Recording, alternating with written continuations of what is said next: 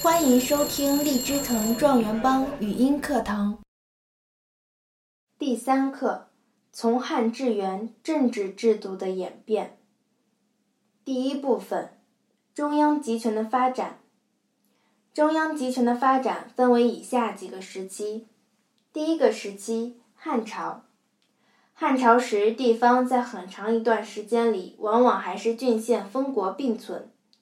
封国是朝廷的依靠力量，但有时也会与朝廷对抗。汉武帝在汉景帝平定七国之乱的基础上，颁布了推恩令。推恩令的内容规定，诸侯王死后，嫡长子继承王位，其他子弟分割部分土地为列侯。列侯归郡统辖，结果王国越分越小，中央集权得到加强。第二个时期，汉元期间，汉元期间，中央集权与地方分权之间的矛盾时隐时现，一定程度上影响了政治制度的演变。第三个时期，唐朝中期，唐朝中期，朝廷在地方设置了节度使。节度使的内容，节度使名为朝廷藩镇，实际上在政治上享有较大自主权，在经济上控制着财权，在军事上拥有强悍的武力，往往发展成为割据势力。唐中期安史之乱后形成的藩镇割据局面持续一百多年，严重削弱了中央集权。第四个时期，北宋初年。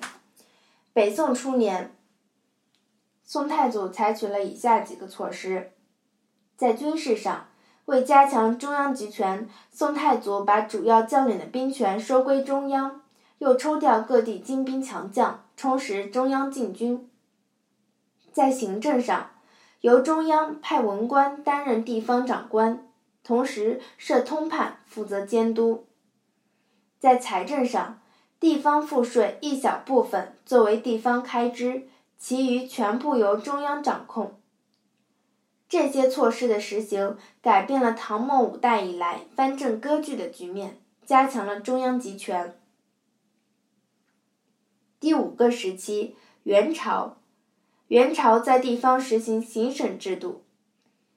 行省制度内容。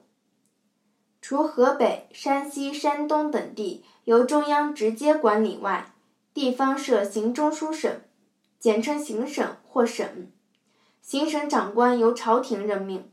行省之下分设路、府、州、县。边远民族地区设宣慰司进行管理。行省拥有经济、军事大权，但行使权力时受到中央的节制。行省制度的意义和影响：行省制度便利了中央对地方的管理，加强了中央集权，巩固了多民族国家统一。它的创立是中国古代地方行政制度的重大变革，是中国省制的开端。第二部分，君主专制的演进。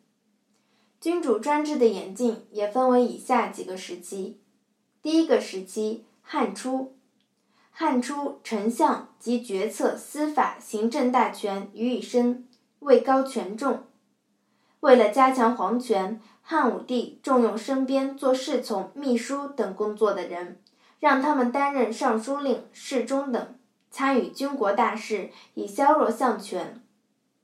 第二个时期，魏晋南北朝时期。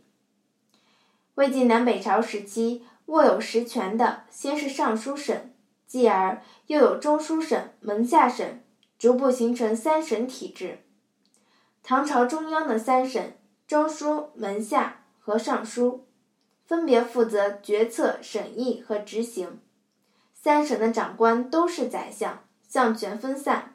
三省相互牵制和监督，削弱了相权，保证了皇权的独尊。隋唐时期。在尚书省下设吏、户、礼、兵、刑、工六部，确立并完善了三省六部的管理体制。三省六部制度是中国古代政治制度的重大创造。此后，历朝基本沿袭这种制度。第三个时期，宋初。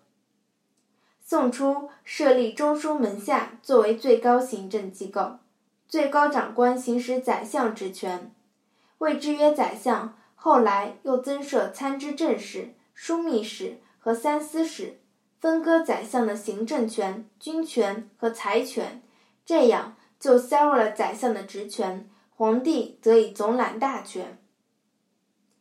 第四个时期，元朝。元朝设中书省，替代前代的三省。中书省上奉天子，下总百司，是最高行政机关。中书省的长官行使宰相职权。元朝后期，宰相的权势越来越大，有时甚至可以左右皇位的继承。第三部分，选官用官制度的变化。背景：官吏制度是政治制度的重要组成部分。由汉到元，官吏制度的发展与完善。体现了中国古代政治制度的特点及其管理水平。汉朝实行察举制，为了广泛搜罗管理人才，汉朝选官主要实行察举制。察举制内容：汉武帝令郡国每年举荐孝廉各一人，建立起人才选拔制度，孝廉成为士大夫做官的主要途径。魏晋南北朝时期，朝廷要职多由世家大族担任，选用官吏采取九品中正制。九品中正制内容：九品中正制是一种由品评官评定人才优劣，然后授官的制度。九品指划分人才优劣的九个等级。中正是品评官，负责评定人才等级，由世家大族担任。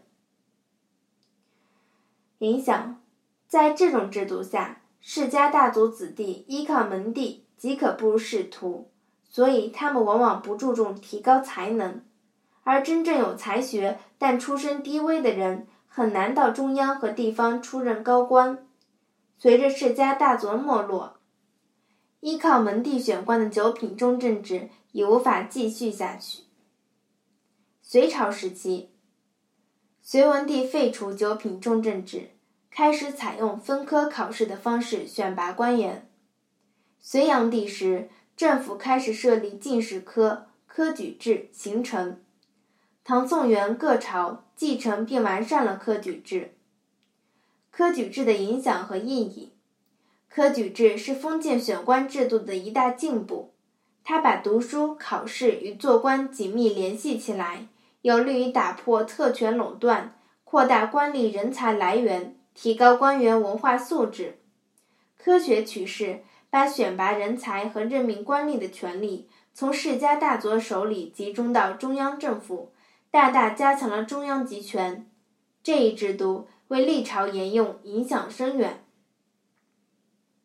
本课要旨：第一点，从汉至元，通过分割限制地方权力。中央集权不断强化。